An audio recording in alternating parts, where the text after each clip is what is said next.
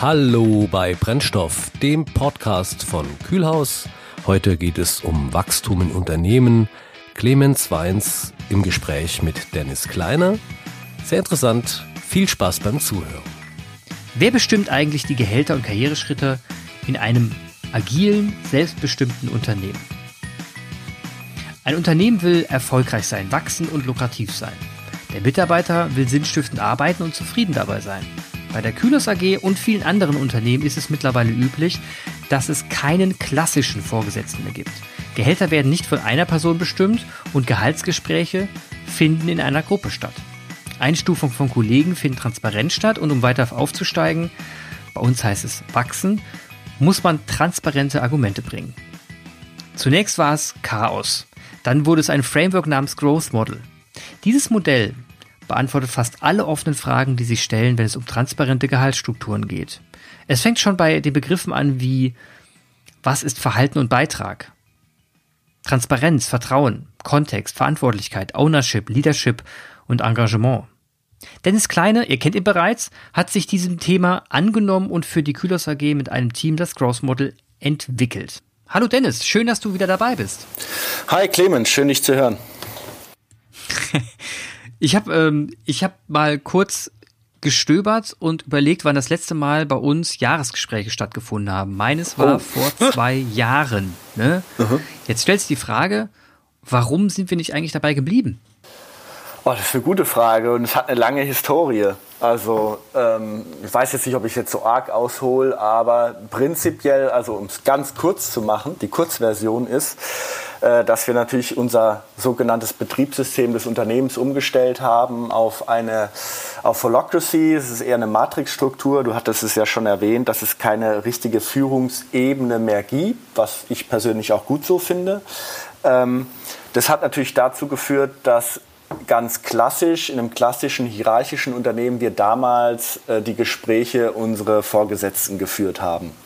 Sprich, es gab ein Halbjahresgespräch, ein Jahresgespräch, wo ich mit meinem Vorgesetzten, genauso wie auch du, ähm, über Entwicklung und Gehalt gesprochen haben und es manchmal auch wie es üblich so ist, natürlich auch mit einer Verhandlung zu tun hatte. Ne? Ähm, mhm. Und das ging ja so nicht mehr. Ne? Also wenn es keine in einer Struktur oder in einer neuen Organisationsform, in der es keine Führungsebene mehr gibt, können ja auch keine Führungspersonen mehr äh, Personalgespräche führen. Das ist die Kurzversion.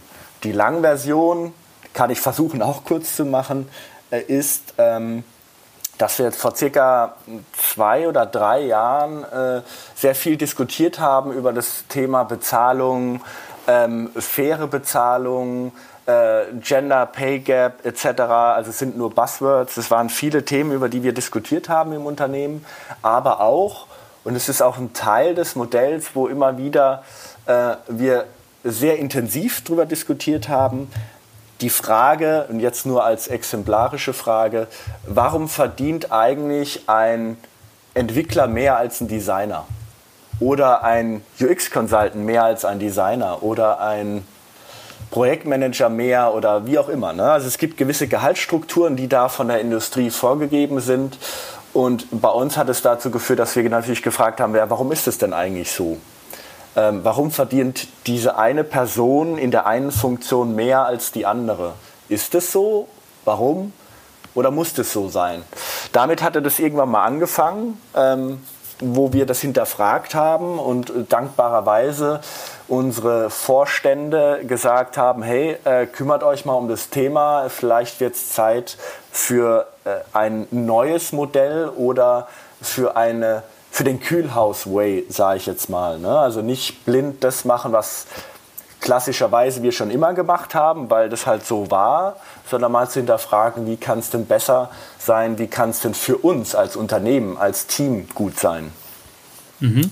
Und ich habe ja ähm, damals auch mit, mit Reschke darüber gesprochen, als es darum ging, ähm, dass, oder umgekehrt. Reschke hat mir damals gesagt, unser CEO, dass er eigentlich keine Lust mehr hat, Jahresgespräche zu führen, weil er ja. die Leute eigentlich, und das kann man ja auch verstehen, so wenn man so 50, 60 Leute hat, dann kann man ja auch nicht mit jedem jetzt so detailliert über das Jahr sprechen und beurteilen, ob derjenige sich jetzt wirklich weiterentwickelt hat oder nicht. Das hat ihn schon mal gestört, das habe ich verstanden. Mhm. Dann hat er eine Führungsstruktur eingeführt, und unter anderem bin ich auch eine davon, die Kreise leitet. Und man hätte ja jetzt sagen können, naja gut, die Leute, die die Kreise leiten, die haben dann ein Team und dann sollen die doch die Gespräche führen. Mhm. Ne? Sollen die doch aussuchen, wer da, äh, wer, wie, wer da gut ist, wer nicht, ne? und soll dann entscheiden, ob derjenige jetzt eine Gehaltserhöhung bekommt oder nicht. Mhm. Warum haben wir es nicht so einfach gemacht? War doch, wäre doch eigentlich total dufte. Naja, es ist eine Frage der Perspektive. Ne? Ein Gehaltsmodell äh, hat zwei Seiten, zwei Sichtweisen oder zwei Seiten der Medaille. Ne? Ich meine, du hattest es, glaube ich, auch in der Einleitung gesagt. Ne? Einerseits gibt es das Unternehmen, das irgendwo wirtschaftlich äh, äh, sein muss, Ziele verfolgt und im besten Fall Erfolg hat. Ne? Ähm, natürlich kann man dann sagen, naja, wir machen das alles von Unternehmensseite und diese besagte Führungsebene, auch wenn ich sie ungern so nennen möchte, ähm, die Leadlings, die wir haben, äh, repräsentieren ja eher eine Unternehmensseite, nämlich sie handeln ja auch sehr stark im Interesse des Unternehmens. Ne? Ist auch so und ist auch wichtig so und ist auch gut so. Aber in einem Unternehmen gibt es halt einfach zwei Seiten. Ne? Ohne die Mitarbeiter, die die Arbeit durchführen, kann ein Unternehmen ja auch am Ende des Tages in Anführungsstrichen nicht überleben. Ähm, was heißt, Mitarbeiter suchen ja auch haben Anforderungen nach Sinnhaftigkeit, Zufriedenheit. Ist das, was ich gerade tue, überhaupt das, was ich tun möchte? Fühle ich mich angemessen und fair bezahlt? Ähm, fühle ich mich anerkannt im Unternehmen? Das sind alles Faktoren, die am Ende des Tages auch auf den Erfolg des Unternehmens einzahlen. Denn habe ich unzufriedene Mitarbeiter, dann ist es am Ende des Tages, sind es vielleicht nicht gerade produktive Mitarbeiter, die halt da sind, ihren Job 9 to 5 machen und vielleicht nicht unbedingt auf die Unternehmensziele einzahlen. Aber wenn Sinnhaftigkeit und Zufriedenheit irgendwo in so einem Sweet Spot mit den Unternehmenszielen übereinstimmen und man sich auf, in der Mitte trifft, beide Seiten berücksichtigt und ein faires Modell ähm, auf die Beine stellt, dann kann man beide Seiten adressieren, was natürlich einerseits fürs Unternehmen gut ist, an anderer Seite auch für die äh, Mitarbeiter gut ist. Das war mhm. so ein bisschen sehr abstrakt hört sich das an. Da steckt natürlich noch deutlich mehr dahinter. Da geht es auch ein bisschen so in die Psychologie, Zufriedenheit, Mitarbeitermotivation etc. Äh, sehr spannendes Thema.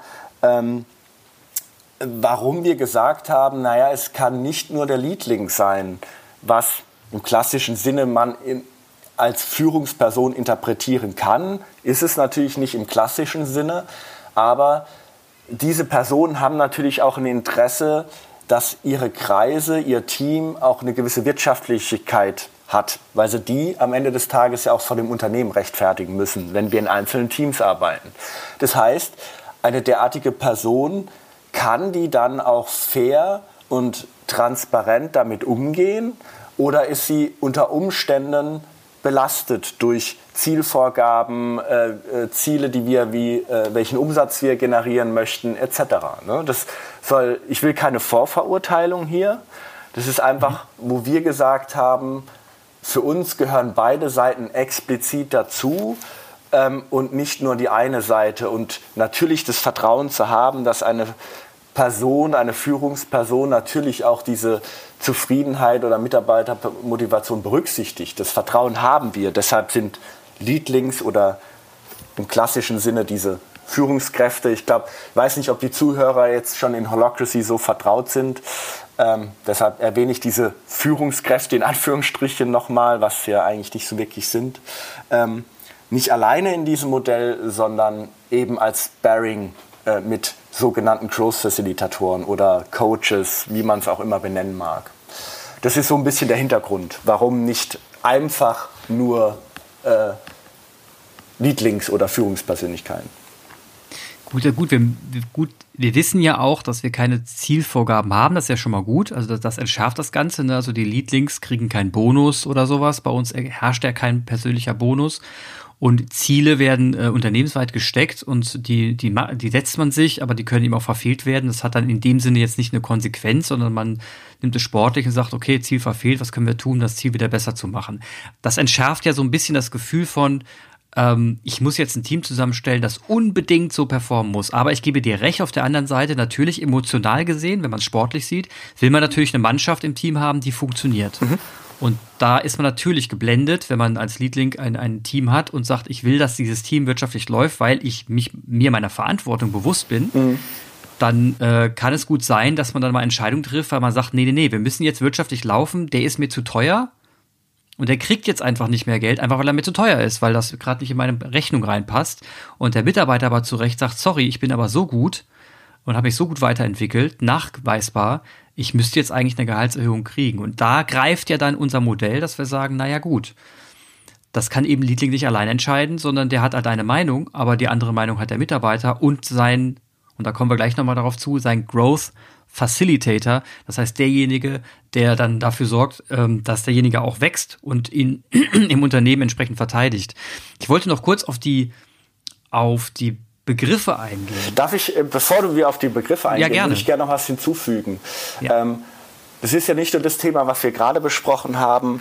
Ähm, wir haben uns natürlich sehr intensiv im, in den letzten drei Jahren, muss man ja sagen, ne? also es hat jetzt nicht drei Jahre gedauert, ein Modell zu entwickeln, aber das ist quasi die dritte Version eines Modells, weil wir ständig optimiert haben und auch mit UX-Methoden daran gegangen sind und äh, unsere Kolleginnen und Kollegen befragt haben, wie sie damit klarkommen, was wir verbessern können und, und, und. Ähm, was ich hinzufügen möchte, ist, wir wissen alle, wie klassische, Bewer äh, nicht Bewerbungsgespräche, Entschuldigung, äh, Gehaltsgespräche funktionieren. Und wenn da eine Person ist, die in dessen Team ich bin und der meine in Anführungsstrichen Führungskraft ist, hat es immer eine Konsequenz auf das Gespräch, das da abläuft. Weil würdest du offen und ehrlich äh, einer Führungspersönlichkeit sagen, was du willst, wie du tickst, wo du hin willst? Es gibt Personen, die das machen. Es gibt aber auch sehr viele Personen, eher introvertiert, die eher, äh, sage ich jetzt mal, zurückhaltender sind, weil sie vielleicht will ich sagen Angst, aber Respekt vor dieser Führungspersönlichkeit haben und sich vielleicht nicht trauen, das zu sagen, was sie eigentlich sagen möchten, weil das ist ja mein Vorgesetzter, in Anführungsstrichen. Und das ist eine Perspektive, die man nicht vergessen darf und die wir explizit nicht wollten. Wir wollten ein Modell, was es ermöglicht, ähm, Mitarbeiterinnen und Mitarbeiter im Unternehmen zu wachsen. Nicht nur karrieretechnisch im Unternehmen, sondern auch persönlich in der Karriere. Fachwissen, Orientierung etc. Und das wollten wir explizit nicht allein in den Händen einer Führungskraft lassen, weil da immer die Schwierigkeit sein kann, dass die Gespräche nicht so offen laufen, wie sie eigentlich laufen sollten, sondern wir wollten es flexibler gestalten und auch auf Augenhöhe, das ist hier ganz wichtig, gestalten, dass auch äh, die Mitarbeiterinnen und Mitarbeiter die Chance haben, mit anderen Kollegen da gemeinsam dran zu arbeiten, die schon mehr Erfahrung haben und ihnen dabei helfen, ihren Weg zu gehen. Nicht mit, der, mit dem Hintergrund, äh, direkt über irgendwelche Gehälter oder äh, äh sonstige Dinge zu bestimmen.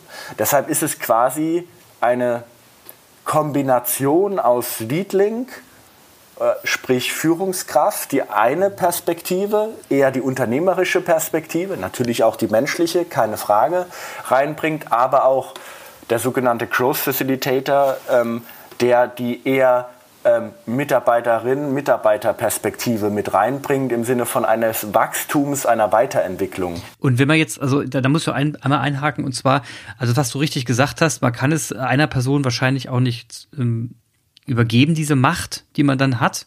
Und die Person, die mit dem, der Führungskraft spricht, hat ja auch dann subtil Vorbehalte. Ich meine, wenn du in der Lage bist, als Vorgesetzter zu entscheiden, wie dein, wie dein Gehalt wird, hast du immer und vielleicht sogar, und da gehen wir auch gleich nochmal drauf ein, und vielleicht sogar ihn rausschmeißen darfst, dann hast du immer das Gefühl, dein Vorgesetzter ist dir zwar nett, der ist kooperativ, hat einen netten Führungsstil, ist lieb, hat aber ein Schwert im Hinter, hat immer das Schwert hinterm Rücken, immer. Er muss es ja nicht verwenden, aber du weißt, er hat das Schwert hinterm Rücken. Mhm. Er könnte es verwenden, er muss es ja nicht. Und dieses Schwert führt dazu, dass du immer in deiner Sprache ihm gegenüber vorsichtiger bist, als bei jemandem, wo du genau weißt, Hosen runtergelassen, der hat kein Schwert. Der kann gar nicht mich stechen in dem Sinne. Mit dem kann ich offen reden.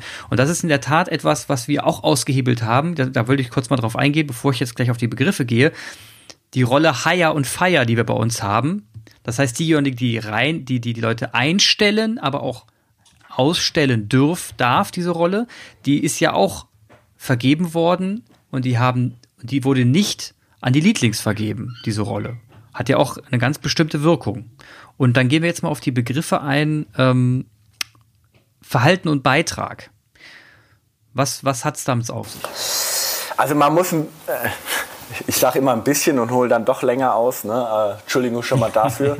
ähm, aber Verhalten und Beitrag ist ein Thema, wo man, äh, wo eine längere Geschichte hat, äh, weil wir uns natürlich sehr intensiv damit beschäftigt haben, naja, ähm, wie, auf welcher Basis kann man denn überhaupt fair, gleichberechtigt, transparent für alle eine Bewertungsgrundlage auf die Beine stellen. Das ist, äh, daher kam so ein bisschen Verhalten und Beitrag, weil früher in der Historie und wie es vielleicht bei vielen Agenturen oder Unternehmen immer noch so ist, denkt man sehr stark in Funktionen. Ich bin Entwickler, ich bin Grafiker, ich bin Projektmanager, ich bin Account ähm, und dann gibt es noch äh, Junior, Advanced, äh, Senior, Principal, whatever. Ne? Da gibt es ja auch noch Variationen in den Benennungen.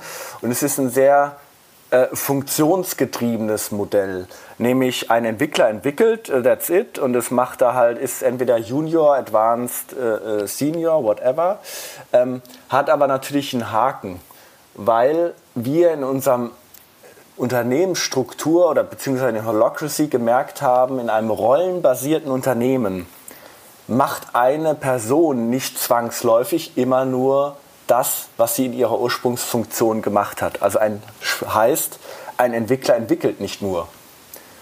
Das gibt es auch. Ne? Also ich will das, es ist kein Absolutismus hier. Das ist nicht, alle Entwickler machen jetzt auch ganz viele andere Dinge. Es gibt auch weiterhin Entwickler, die entwickeln, weil sie Bock drauf haben zu entwickeln und einen geilen Shit zu machen.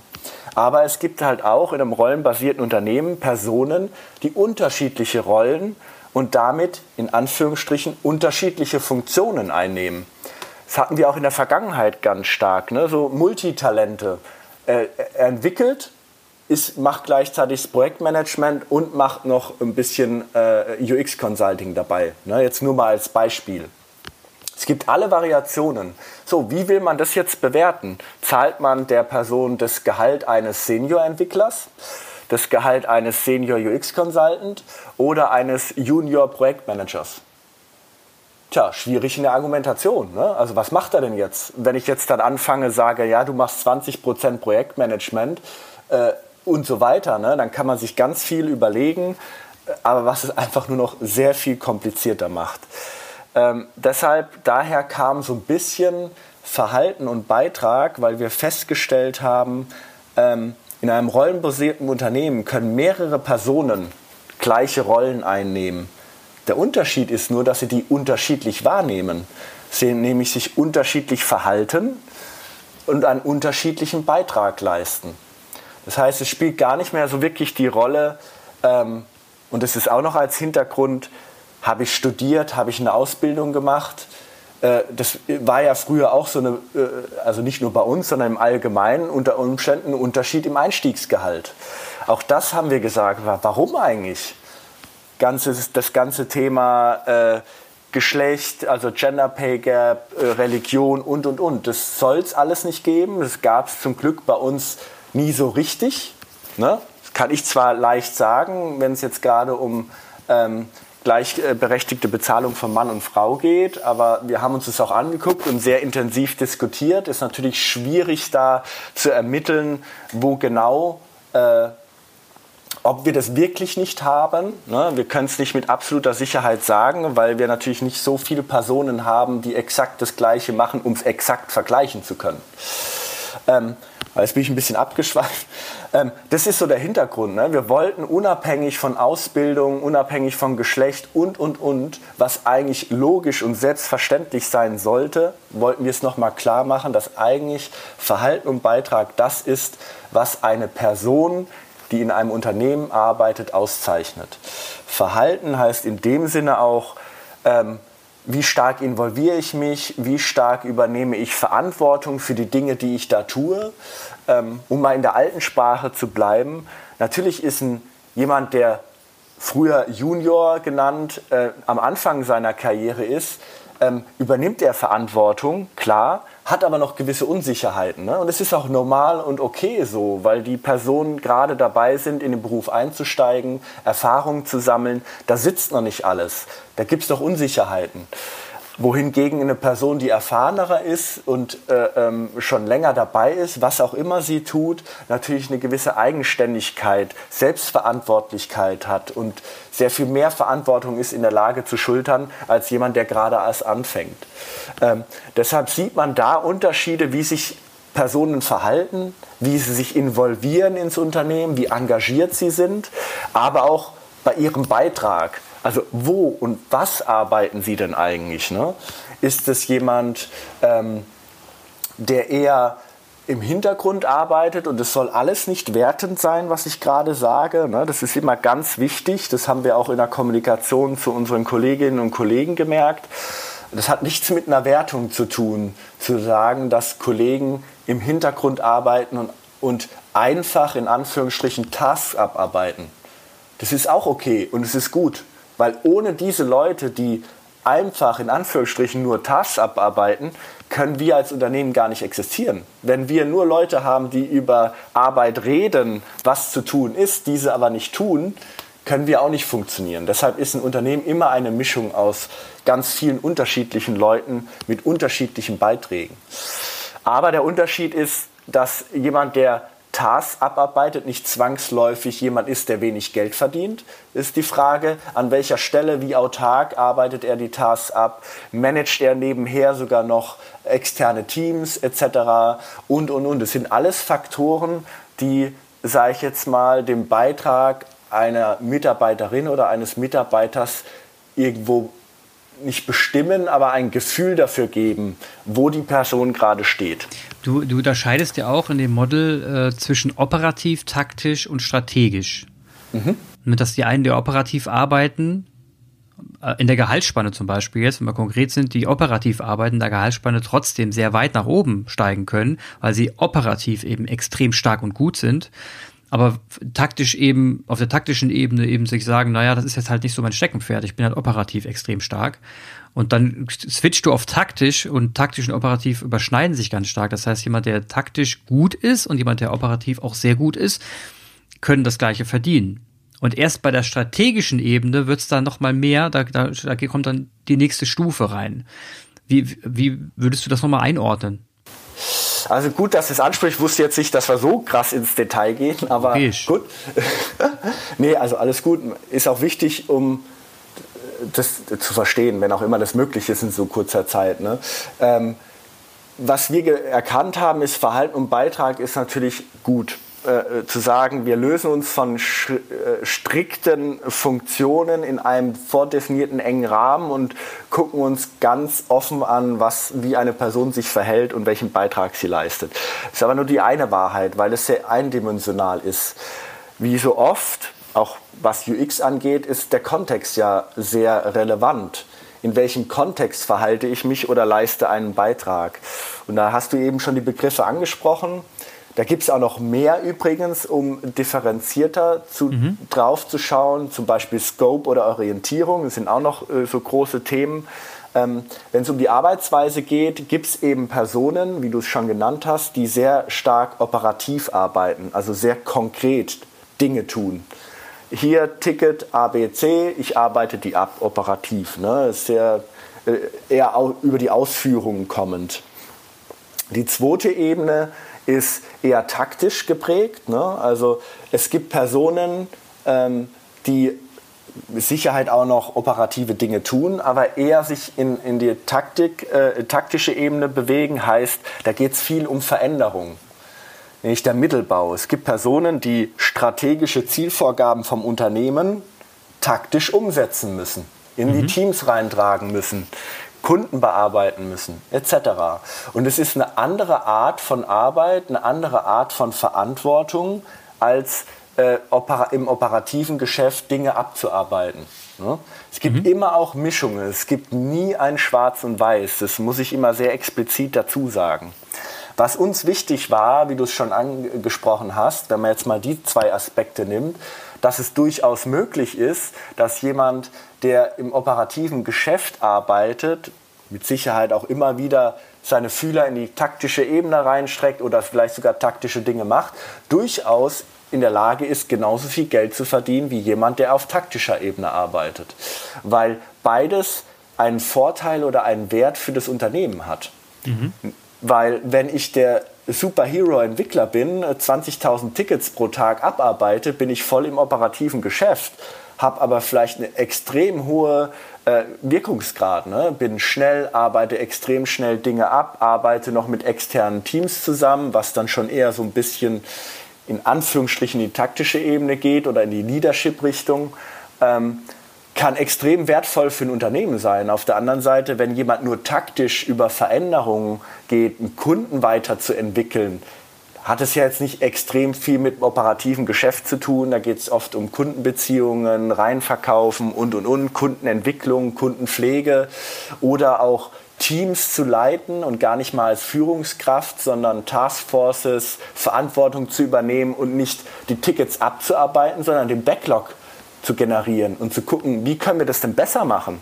Vielleicht haben wir eine Methode, ähm, die gar nicht funktioniert. Ich hinterfrage das auf taktischer Ebene und sage, hey, so wie wir das gerade machen, ist es uneffektiv. Lass uns das so und so machen, dann ist es besser. Sparen wir Zeit, sparen Geld und können besser den Kunden bedienen. Das ist eher die taktische Ebene. Also Probleme zu erkennen oder Optimierungspotenziale zu erkennen und die nicht nur anzusprechen, sondern auch auf taktischer Ebene zu verändern zum Positiven hin.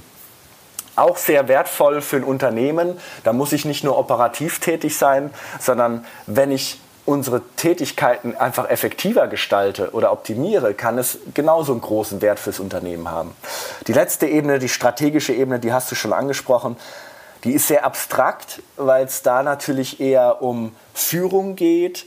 Also wo geht das ganze Unternehmen hin? Wo gehen ganze Teams? Wie orientieren die sich? Ähm, haben wir neue Technologien, die wir einführen? haben wir neue Zielkunden?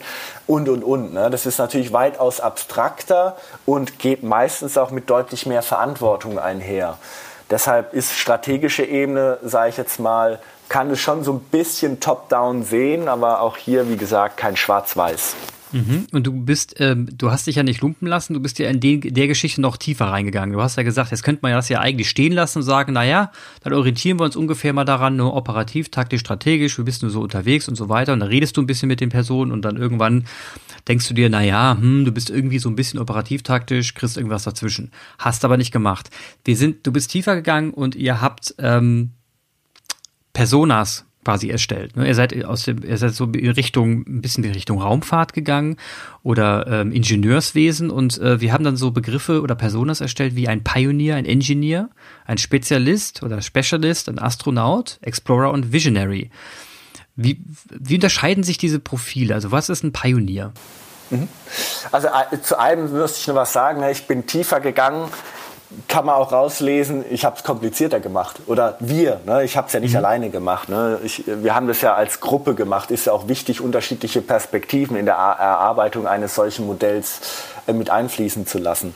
Ähm, uns war es nicht wichtig, das so kompliziert wie möglich zu machen, ganz im Gegenteil, oder so detailliert wie möglich, äh, sondern so detailliert wie nötig und so einfach wie möglich zu machen, dass es verstanden wird von den Leuten und anwendbar ist. Ne? Ich will nicht behaupten, dass wir da schon am Ende angelangt sind oder eine perfekte Version haben, aber ich glaube, mit Version 3 unseres Modells haben wir einen sehr guten Schritt dahin getätigt, mhm. indem wir gemerkt haben, ich sag mal, Modell 1 und 2 eins war eher so Checklistenprinzip, ist total in die Hose gegangen, aber ich glaube, das ist noch mal, wäre glaube ich noch mal ein eigener Podcast. Ne? Einfach gedacht, äh, grandios gescheitert. äh, ähm, und jetzt sind wir bei einem Modell, das greifbarer zu machen und mehr zu umschreiben, weil wir gemerkt haben, wichtig ist, dass die Mitarbeiterinnen und Mitarbeiter das Thema verstehen, durchdringen und es einfach nachvollziehbar verständlich ist und vor allem transparent. Ne? Deshalb, was sich so kompliziert anhört, ist einfach nur eine Dokumentation, was relevant ist, um zu beschreiben, wie das Ganze funktioniert. Und da haben wir gemerkt, dass es am besten ist und man muss, wir müssen sagen, wir haben uns da auch sehr stark an, an anderen Modellen orientiert. Lustigerweise hatten wir eine Idee mit den Astronauten und haben in der Recherche gemerkt, dass wir gar nicht alleine sind mit solchen Ideen. äh, was ich da zum Beispiel anmerken kann, ist das Modell BADA. Es ist eine niederländische Beratungsfirma, glaube ich. Ähm, die haben auch, was sehr ähnlich ist zu unserem Modell, auch ein äh, derartiges Modell erarbeitet, wo es auch ich glaube, wir haben acht Profile oder äh, mhm. Rollen haben sie es genannt. So, aber was ist das? Also wir haben sechs Profile, du hast die Namen schon genannt, ähm, die eigentlich eine, simpel ausgedrückt, eine Karriere abzeichnen. Ne? Ich fange irgendwann als Pionier an und wachse. Es geht immer um Wachstum bei uns, ne? nicht, nicht nur das unternehmerische Wachstum, dass wir als Unternehmen wachsen wollen, sondern das Persönliche. Die Person will wachsen, muss aber nicht wachsen. Das ist keine Pflicht. Hier geht es nicht um Zielvorgaben. Mhm.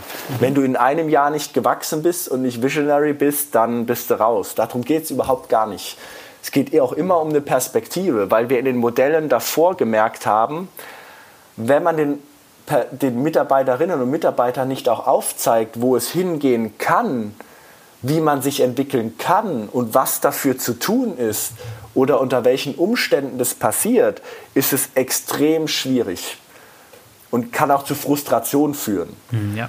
Deshalb ähm, haben wir uns entschieden, eine Art Growth Model, ne, da steckt der Name ja schon drin, Wachstumsmodell zu beschreiben. Und das war vom Gefühl her mit sechs Profilen, Personas, ähm, die eine fiktive Person beschreibt, die sich an irgendeinem, äh, sag ich mal, zu irgendeiner Zeit in dieser Kurve, die nach oben geht, befindet und beschreibt, was die so macht, wie sie es macht, welches Verhalten, welcher Beitrag und, und, und, und. Um einfach den Leuten Anhaltspunkt zu geben, ah ja, okay, äh, der Astronaut, von dem wird das erwartet, dass an dieser Stelle arbeitet er oder kann er arbeiten. Da gibt es natürlich noch viele Grautöne zwischendrin, um den Leuten eben das Modell verständlicher beizubringen anhand von konkreten Beispielen, ne? also so mhm. konkret, wie es halt möglich ist, um alle, darf man nicht vergessen, ich will es noch mal erwähnen, alle Gewerke beisammenzubringen, weil das war für mich in der ganzen Zeit so der, der größte Aha-Moment. Wir haben keine unterschiedliche Bezahlung mehr für Entwickler, für Grafiker, für UX-Consultants und, und, und. Das gibt es nicht mehr. Mhm. Indirekt schon, klar. Verhalten, Beitrag etc. Ne? Aber das hängt nicht an der Funktion, ich bin Entwickler. Und das ist ein Riesenschritt für uns gewesen. Ja, auf jeden Fall. Also wir hatten am Anfang, am Anfang hatten wir ja auch dieses Problem, dass wir noch in diesen äh, Kategorien gedacht haben und dann eben Checkliste, Thema Checkliste, dass wir eben ja. gesagt haben, okay, was, was treibst du denn in deinem Bereich Entwickler? Du bist recht verantwortlich in dem Bereich Entwickler, du machst das ganz gut und so weiter und so fort. Und wir dann angefangen haben, dort eben zu sagen, okay, du bist 25, kriegst aber einen Batzen Geld, weil du das und das machst. Und ja. gleichzeitig einen Usability Consultant, der ebenfalls das gleiche gemacht hat, aber ich weiß es nicht mehr, es ist fiktiv, aber die ja. Zahl, aber äh, der Markt eben andere Preise zahlt, haben wir halt gesagt, ja, du kriegst halt das. Aber letzten Endes haben beide den gleichen Beitrag geleistet, nur mit anderen Skills. Ja. Und das hat uns, glaube ich, Kopfzerbrechen bereitet, dass wir gesagt haben, es kann doch nicht sein, dass allein der Skill dazu führt, dass ein Mitarbeiter, zwei Mitarbeiter oder zwei Mitarbeiterinnen unterschiedliche Gehälter bekommen, obwohl sie eigentlich den gleichen Beitrag fürs Unternehmen leisten. Und das ist, darauf bist du dann, darauf ist das ja entstanden. Wir, ich kürze jetzt das ab. Wir werden natürlich jetzt nicht jede einzelne, jede einzelnen Persona durchgehen oder Profil durchgehen. Ja, ähm, ich will nur mal ergänzen für die Zuhörer. Ähm, es sind einzelne Folien, in denen dann nochmal dediziert aufgezeichnet ist, was es bedeutet, ein Astronaut zu sein, ähm, wo, sodass man auch ein, sagen wir mal, ein Gefühl der gewissen Messbarkeit dabei hat, obwohl man immer weiß, es ist logischerweise eine Grauzone, man hat eine starke Orientierung, aber das, das Individuum steht immer im Vordergrund, der Person, die hinten dran steht, sodass man eben auch Mischprofile haben kann, letzten Endes. Wenn wir jetzt ein bisschen weitergehen und. Stopp, kurz, ja, Entschuldigung, ja. kurz korrigiert. Mischprofile in Anführungsstrichen. Ja. Im Endeffekt ist es ein, äh, äh ein Wachstum, was sich durchzieht. Ne? Also da gibt es mhm. kein äh, in dem Profil und dann äh, ähm, geht es nicht weiter, sondern das, man muss es auch, die sechs Profile überschneiden sich auch. Ne? Ja. Also man kann am, in Anführungsstrichen am Ende eines Profils sein oder am Anfang des nächsten Profils sein. Äh, was auch eine Konsequenz, ich weiß nicht, ob wir dazu noch kommen, wir haben ja Gehaltsbänder, sehr transparente Gehaltsbänder eingeführt, je Profil. Heißt auch Gehaltsbänder überschneiden sich. Ne? Also mhm. das nur so als Hintergrund, dass es jetzt nicht Misch ist, sondern im Endeffekt überschneiden sie sich nur. Genau, Gehaltsbänder ist das richtige Thema. Wenn man sich jetzt ah, okay. am Ende zum Geld kommt, da, da, das ist ja das letzten Endes, was ein Mitarbeiter ja auch will. Man arbeitet ja auch letzten Endes auch für Geld und nicht äh, nur ehrenamtlich. Hier haben wir uns eigentlich, gut, wir haben ja Gehaltsbänder eingeführt. Ne? Viele andere Kollegen haben auch gesagt, naja, ganz ehrlich, das gibt es ja bereits im öffentlichen Dienst schon zuhauf. Ne? Die haben ja alle Gehaltsbänder. Da gibt es dann A, A8 bis A15 oder A16 oder bis B12, bis B12 oder was weiß ich, was da alles gibt. Ähm, und da kann man ja auch äh, auf Wikipedia lesen, wer was verdient. Wo ist jetzt da, wer ist the beef? Ne? Warum, warum, warum ist denn das Problem da? Warum haben wir es nicht früher gemacht? Warum machen das nicht alle? Ja, also äh, Gehälter ist, äh, wie gesagt, ich habe äh, persönlich auch extrem viel über mich selbst und über das Thema gelernt während der letzten drei Jahre. Ähm, Gehalt ist immer ein sehr schwieriges und sensibles Thema. Ähm, where is the beef? Naja, man darf nicht vergessen, die Gehaltsbänder haben wir jetzt, äh, jetzt nicht oder andersrum formuliert, der Grund, warum es Gehaltsbänder gibt, und die hatten wir vorher auch schon im Modell 2, ist eigentlich nur der Grund der Transparenz. Mhm. Ähm, einerseits zu wissen, was kann ich erwarten, wenn ich an einen gewissen, in einem gewissen Profil mich befinde oder mich dahin entwickle. Was bezahlt Kühlhaus? Und Gehaltsbänder haben ja auch eine große Spanne. Ne? Da geht es nie um exakte Beträge, sondern gibt es auch viele Grautöne zwischendrin. Wir haben einfach nur gemerkt, wir haben Ewigkeiten über Gehaltstransparenz diskutiert. Mhm. Ne? Also die, die Gehaltsbänder ähm, im öffentlichen Dienst haben, kennen wir ja natürlich auch. Klar, das ist ja schon ein bisschen anders. Ne? Also da hast du so und so viele Dienstjahre und machst dies und das und dann bist du in, wie du es auch immer genannt hast, A, B, C in der Stufe und dann kriegst du exakt das Gehalt. Ja. Aber das ist ja nicht bei uns die Gehaltsbänder. Ähm, lange Rede, kurzer Sinn. Es, wir haben eine Umfrage im Unternehmen gemacht, sehr spannend, weil wir natürlich die das Modell erarbeitet haben und man muss auch sagen, unsere, unser CEO ähm, eher Richtung völlige Transparenz gegangen wäre. Mhm. Es war uns aber natürlich ist ein heikles Thema. Du kannst ja nicht von heute auf morgen einfach mal alle Klargehälter exakt öffentlich machen. Ja. Ähm, kann auch zu Schwierigkeiten führen. Ne? Was man auch dazu sagen muss als Hintergrund, rechtlich auch schwierige, Arbeitsrecht auch schwierig. Ne? Es ist in Deutschland leider nicht ohne weiteres möglich, äh, die, äh, die Gehälter so transparent zu machen. Datenschutz etc. Thema. Ne? Aber das ist, glaube ich, dann nochmal ein extra Podcast, wenn es um, um die rechtlichen Aspekte geht. Ähm, aber was wir gesehen haben ist, achso, nee, genau, Umfrage, Entschuldigung. Ähm, wir haben eine Umfrage gemacht im Unternehmen, ähm, wie unsere Kolleginnen und Kollegen äh, zu dem Thema Gehaltstransparenz stehen. 60 Prozent waren dafür, die Gehälter komplett offen zu legen, 30 Prozent nicht. Mhm. Fand ich sehr spannend, weil ich ehrlich gesagt mit weniger gerechnet hätte. Eher so eine 50-50-Nummer. Ne? Ähm, aber ich fand, also ich glaube, ein paar haben sich auch enthalten, ne? nur so zur, äh, zur Info, warum die Zahlen so krumm sind. Ähm, das fand es sehr spannend, dass doch deutlich mehr für Transparenz waren, als, als wir das erwartet hatten. Ne? Das ja. hat natürlich viele Hintergründe. Wir haben da auch natürlich nachgefragt, warum, wieso. Äh, die Personen, die zumindest war eine anonyme Umfrage, die auskunftsfreudig waren. Ne? Man kann die Leute ja nicht zwingen, aber es gab Personen, die da kein Problem hatten, darüber zu sprechen. Ähm, für uns war aber der Punkt, nein, wir wollen Klarheit ins Unternehmen bringen, ähm, einerseits, wie viel man erwarten kann, wenn man in einem gewissen Profil arbeitet, aber auf der anderen Seite auch, wie viel andere ungefähr verdienen.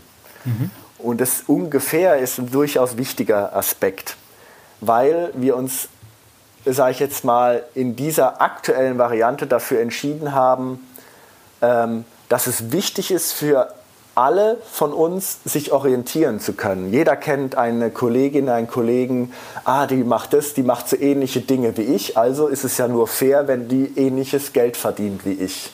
Ja. So. Ähm, das war uns zu heikel und hat natürlich auch rechtliche Hintergründe, die komplett offen zu legen, die Gehälter. Deshalb haben wir uns dafür entschieden, Gehaltsbänder zu entwickeln, die an Profilen hängen, nämlich äh, Profil Astronaut hat von x Euro nach x Euro die Gehaltsspanne und wir veröffentlichen, welche Mitarbeiterin und welcher Mitarbeiter sich in welchem Profil befindet. Hm? Dadurch haben wir eine indirekte Gehaltstransparenz und zwar ein, keine genaue Gehaltstransparenz. Ich weiß da nur äh, in einem Bereich vielleicht von 20.000 Euro, keine Ahnung, Jahresbrutto, ne? ähm, also nicht Absolutgehalt, sondern die Spanne 20.000 Euro. Irgendwo da befindet sich die Person.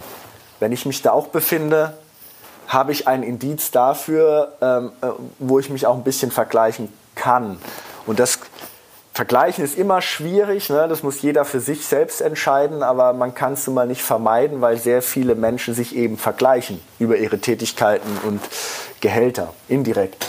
Vielleicht auch sich mit Kollegen unterhalten. Wir haben auch ganz viel Kolleginnen und Kollegen, die die Gehälter untereinander kennen, ne? weil sie sich darüber unterhalten. Und das ist eigentlich der Hintergrund von den Gehaltsbändern. Ne? Eigentlich geht es äh, eigentlich nur um Transparenz sowohl für alle Kolleginnen und Kollegen als auch für neue Mitarbeiterinnen und Mitarbeiter, wenn die ins Unternehmen einsteigen, zu sehen, naja, okay, ähm, das sind die Profile, wenn ich in dieser äh, wenn ich in diesem Profil bin, habe ich dieses Gehalt zu erwarten. Irgendwo. Ja. ja. das geht jetzt, also das geht jetzt auch stark in das Thema rein. so ein bisschen, also erstmal Transparenz sorgt ja auch letzten Endes dafür, dass man Vertrauen hat allen gegenüber, dass nicht gemauschelt wird, dass nicht, äh, dass man dann plötzlich wieder im, im Flurfunk wieder rummauscht und sagt, hast du gehört, der da, ja komm, der verdient doch viel zu viel und so weiter. Das, ja, das verhindert man sehr stark damit. Mhm. Und das fördert dann auch wiederum die Kultur im Unternehmen. Gleichzeitig ähm, ist das Thema jetzt auch, womit du dich auch sehr viel beschäftigt hast, Leadership ein Riesenthema, weil dahin ja auch dahin geht es ja auch letzten Endes Leadership, also wie, wenn ich Verantwortung habe und da in die, in die, in die Führungsposition reingehe und sage, ich leite an, heißt es aber nicht gleichzeitig, dass du auf der strategischen Ebene sein musst, weil Leadership letzten Endes auch auf der operativen Ebene gelebt werden kann. Richtig? Genau, also das ist ein sehr heikles Thema auch aus der Historie. Ne? Leadership wird ja ganz gern auch mal verwechselt mit Führungskraft. Mhm äh, Leader. Leadership ist aber was anderes und es war uns sehr wichtig, weil wir da, sage ich jetzt mal, so Art gebrannte Kinder aus unserer Vergangenheit waren. Äh, wir haben natürlich irgendwann mal den Fehler gemacht in den vorherigen Modellen, dass äh, Personen mit Führungsverantwortung in ein anderes, ich will nicht sagen Modell, äh, gelaufen sind als alle anderen. Mhm. Ne? Das hatte gewisse Hintergründe, die jetzt sage ich jetzt mal, äh, äh, äh, eine gewisse Relevanz hatten. Aber, ich meine, wenn man rückblickend drüber nachdenkt, logisch, ne? aber damals äh, hatten wir das aus äh, gewissen Gründen gemacht und hat aber zu riesen Unmut, verständlicherweise zu riesen Unmut geführt, nämlich zu einer gewissen Spaltung, die ja. jetzt nicht faktisch war, aber einer gefühlten, nämlich die da oben. Ja. Das sind die, die ja da die Führungskräfte und so, klar haben die mehr Verantwortung, ne? das steht ja außer Frage eigentlich. Aber das war so ein exklusiver Kreis, ne? Scherzhaft, die dann auch zusammen golfen gehen oder so, nee, Quatsch. Äh, ähm, die da oben, äh, die Leader, äh, die sind ja eh alles was Besonderes und die sind ja eh anders. Und das wollten wir nicht. Ne? Das wollte äh, unsere, un, unser CEO, das wollten wir alle nicht. Ähm, wie gesagt, rückblickend betrachtet logisch. Damals hatte das Gründe, ähm, aber dass das zu dieser Reaktion führt, kann man eigentlich erwarten.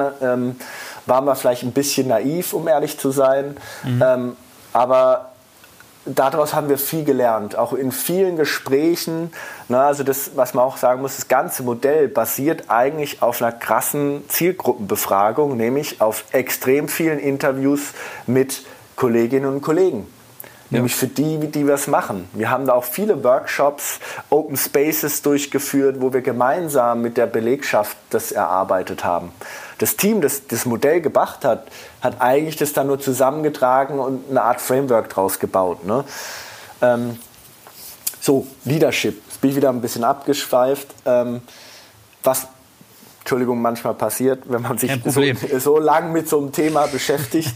ähm, genau, also Leadership gebranntes Kind war für uns wichtig zu verdeutlichen, dass es bei Leadership keine exklusive Fähigkeit von Führungskräften ist, die wir in dem Sinne nicht mehr so richtig haben, ne? mhm. oder zumindest nicht im klassischen Sinne, sondern dass äh, Leadership äh, ähm, von jedem gelebt werden kann, indem man Leadership heißt ja nur führen. Ne? Führen heißt mit gutem Beispiel vorangehen, Orientierung bieten ähm, und Leute mitziehen und, und, und. Ne? Natürlich noch viel mehr Aspekte. Das kann genauso von einem Projektmanager sein, der sich reinhängt, sein Team zusammenhält. Das ist vielleicht gar nicht seine Verantwortung. Er ist ja in dem Sinne keine Führungskraft. Er führt ein Projekt, kann aber auch Halt seinen Kolleginnen und Kollegen bieten und die Leute da durchzieht, indem er ihnen Orientierung gibt. Genauso kann es ein UX-Consultant sein, der sehr viel Erfahrung hat, ähm, schon lange dabei ist und Kolleginnen und Kollegen, die weniger Erfahrung hat, als in Anführungsstrichen Fels in der Brandung dient, indem er sagt, hey, du hast Probleme, kein Problem, hast du mal darüber nachgedacht, geh doch mal in die Richtung, komm, lass uns das mal zusammen angucken, ich helfe dir dabei. Mhm. Ja? Also helfen heißt nicht Arbeit abnehmen, sondern Orientierung bieten. Wir wissen ja alle, dass es manchmal schwierig werden kann. Da sieht man vor lauter Bäumen den Wald, äh, vor lauter Bäumen den Wald nicht so rum. Egal. Äh, weißt was ich meine? Und ja.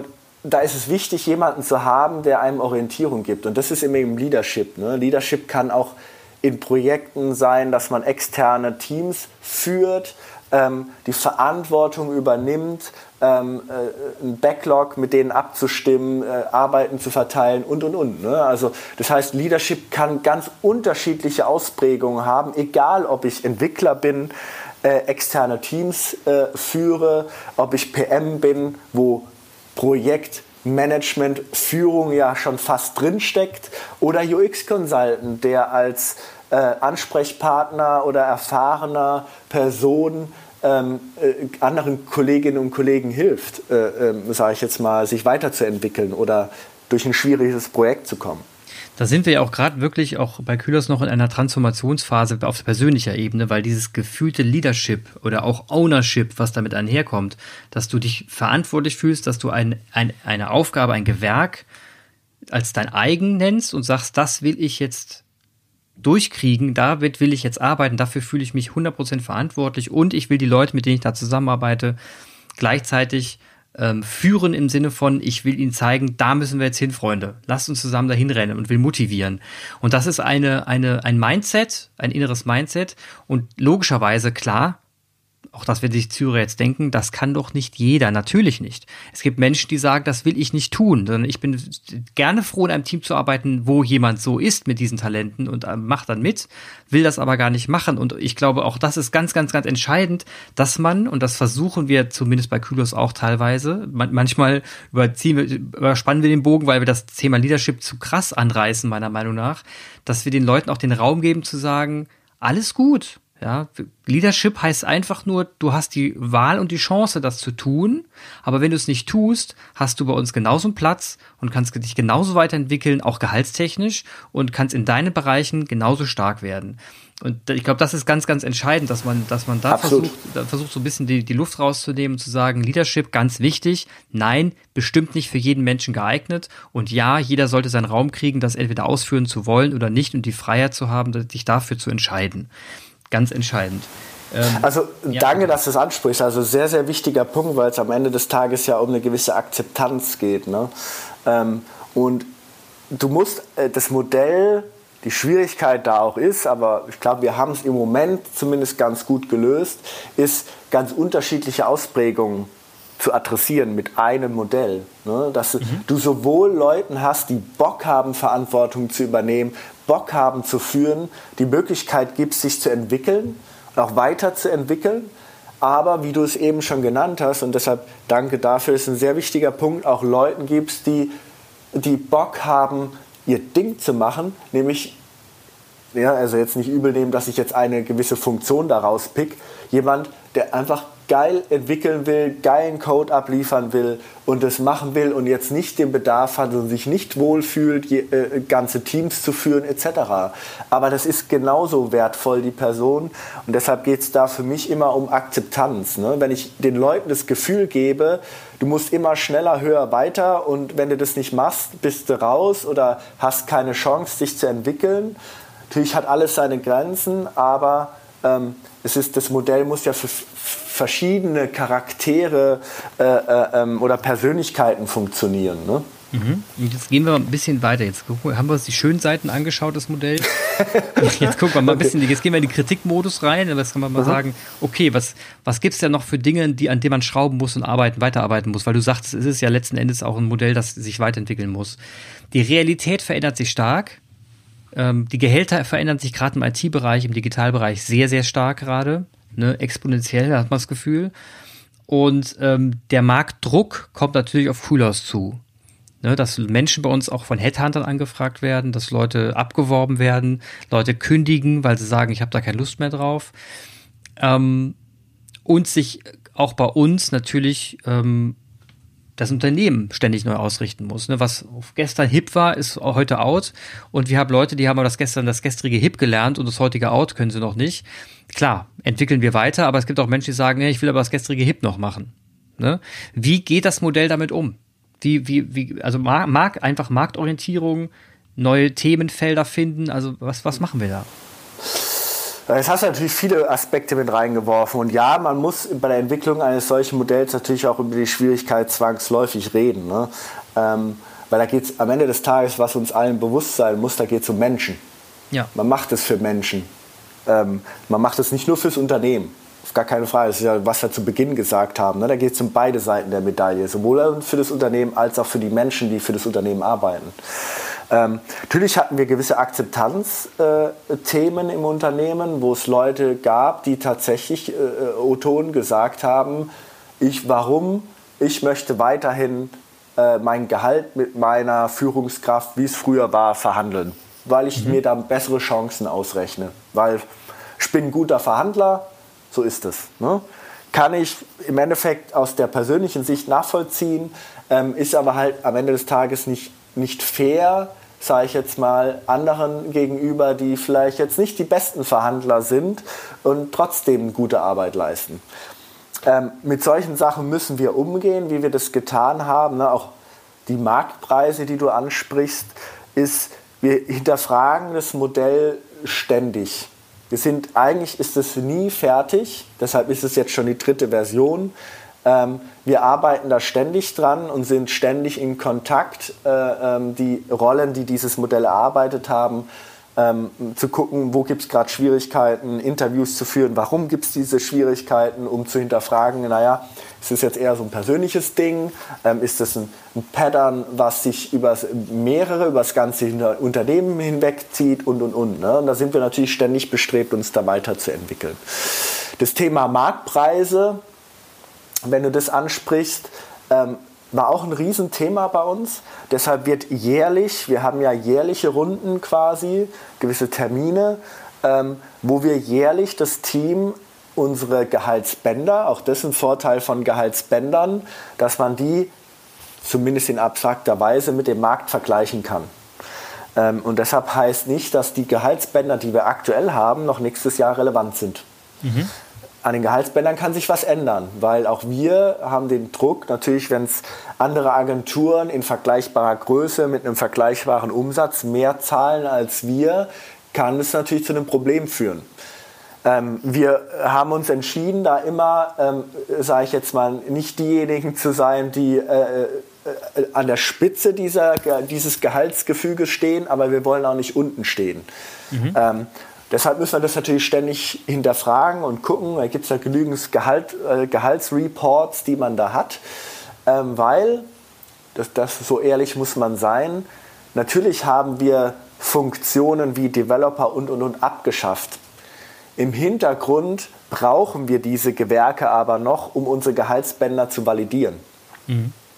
Weil so funktioniert der Markt. Der ja, Markt ver verwendet nicht unsere Profile. Im Markt gibt es keinen Astronaut oder sonst irgendwas. Deshalb können wir uns dem Markt ja nicht verwehren und müssen gucken, wie matchen aktuelle Gehaltsumfragen oder Gehaltsstatistiken dann auf unser aktuelles Modell. Passt es noch?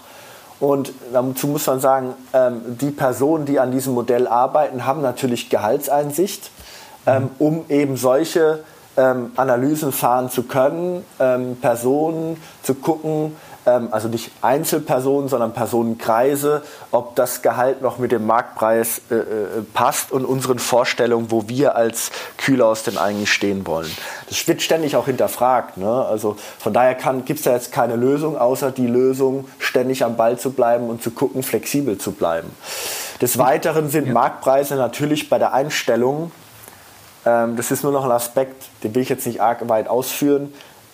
Äh, sobald die Leute hier im Kühlhaus sind, mit dem Modell hier vertraut sind, ist es erstmal per se okay. Aber wir haben ja auch Neueinstellungen, mhm. die meistens äh, nicht mit solchen Modellen äh, aus solchen Modellen kommen, sondern eher aus klassischen Unternehmen und halt der Senior Sidecore Entwickler sind oder der Senior UX Consultant oder Junior oder Studenten, wie auch immer. Ne? Deshalb gibt es da bei uns auch eine Tabelle intern, wo wir schauen, ähm, über gewisse Faktoren wie Berufserfahrung, äh, was haben die Personen gemacht, wie wir in dem Bewerbungsgespräch natürlich auch mit den Leuten reden, um schon mal vorzufühlen, inwieweit und wo sie in unserem Modell im Sinne eines Profils denn angesiedelt sind. Was haben sie vorher gemacht? Äh, was sind das übliche Gehälter, die da bezahlt wurden, um äh, eine, eine gute, faire äh, äh, Einordnung in das Modell zu gewährleisten. Sowohl für die Mitarbeiter, die schon im Unternehmen sind, als auch für die, äh, für die Person, die da neu kommt. Die Zukunft ist unsicher. Das haben wir jetzt trotzdem gelernt, obwohl dieses Framework meiner Meinung nach eine sehr, sehr, sehr gute Orientierung gibt. Nicht nur, nicht nur jetzt in der Erklärung verständlich, sondern eben auch, was ich sehr toll finde, was ihr in einer Präsentation gebaut habt, die grafisch äh, und auch textlich soweit so verständlich ist, dass es jeder verstehen kann und nachvollziehen kann. Ich würde die Zuhörer jetzt genau damit alleine lassen und um weiter nachzudenken, was es heißt, in dieser heutigen Welt, in dieser New Work Welt, in dem die Mitarbeiter mehr Verantwortung übernehmen wollen, die Mitarbeiter freier leben wollen, von mir ist auch vom Homeoffice aus leben wollen, in dem man mehr über Rollen denkt als über Funktionen gleichzeitig Unternehmen die Herausforderung hat, dies in ein Framework zu gießen, um letzten Endes faire Gehälter für Personen zu bezahlen, die einem Unternehmen verschiedene Aufgaben mit sich bringen. Und gleichzeitig den Markt im Auge zu behalten, wo es heterogener nicht sein könnte. In einem Markt, wo Unternehmen auf verschiedene Art und Weise Gehaltsstrukturen anbieten, Gehälter anbieten, Funktionen beschreiben. In diesem Markt ist auch Kühlers unterwegs und wir haben versucht, ein, ein Modell zu entwickeln, das diese agile, komplexe Welt versucht aufzufangen, um auf persönliche Ebene zu bringen. Der Mensch steht im Mittelpunkt, das ist bei Kühlhaus, wird bei Kühlhaus groß geschrieben. UX, User Experience wird bei uns groß geschrieben und das hatten wir bei dem Podcast UX ist tot, lang lebe UX, auch mit Dennis schon durchgekaut und besprochen. Es ging darum, dass man UX ganzheitlicher betrachten soll und dieses, dieser Podcast war jetzt eine, ein Überblick einmal, was das bedeutet, UX auch im Unternehmen anzuwenden und im Bereich Gehaltsentwicklung anzuwenden. Wenn ihr zu diesem Thema einen weiteren Erfahrungsaustausch sucht, meldet euch sehr, sehr gern bei uns. Ich verlinke Dennis Profil noch einmal in den Show Notes. Und Dennis, ich danke dir recht herzlich für das Interview, für deine Zeit, für deine Geduld, Dinge auch zu erklären und ausführlich zu erklären und hoffe auf ein nächstes Gespräch. Vielen Dank. Ich danke dir. Ja, vielen Dank. Clemens und vielen Dank Dennis für das tolle Gespräch. Vielen Dank fürs Zuhören bei Brennstoff, dem Podcast von Kühlhaus. Wenn ihr Anmerkungen oder Kritik oder Lob habt, dann schreibt einfach eine E-Mail an podcast.kühlhaus.com. Bis zum nächsten Mal und tschüss.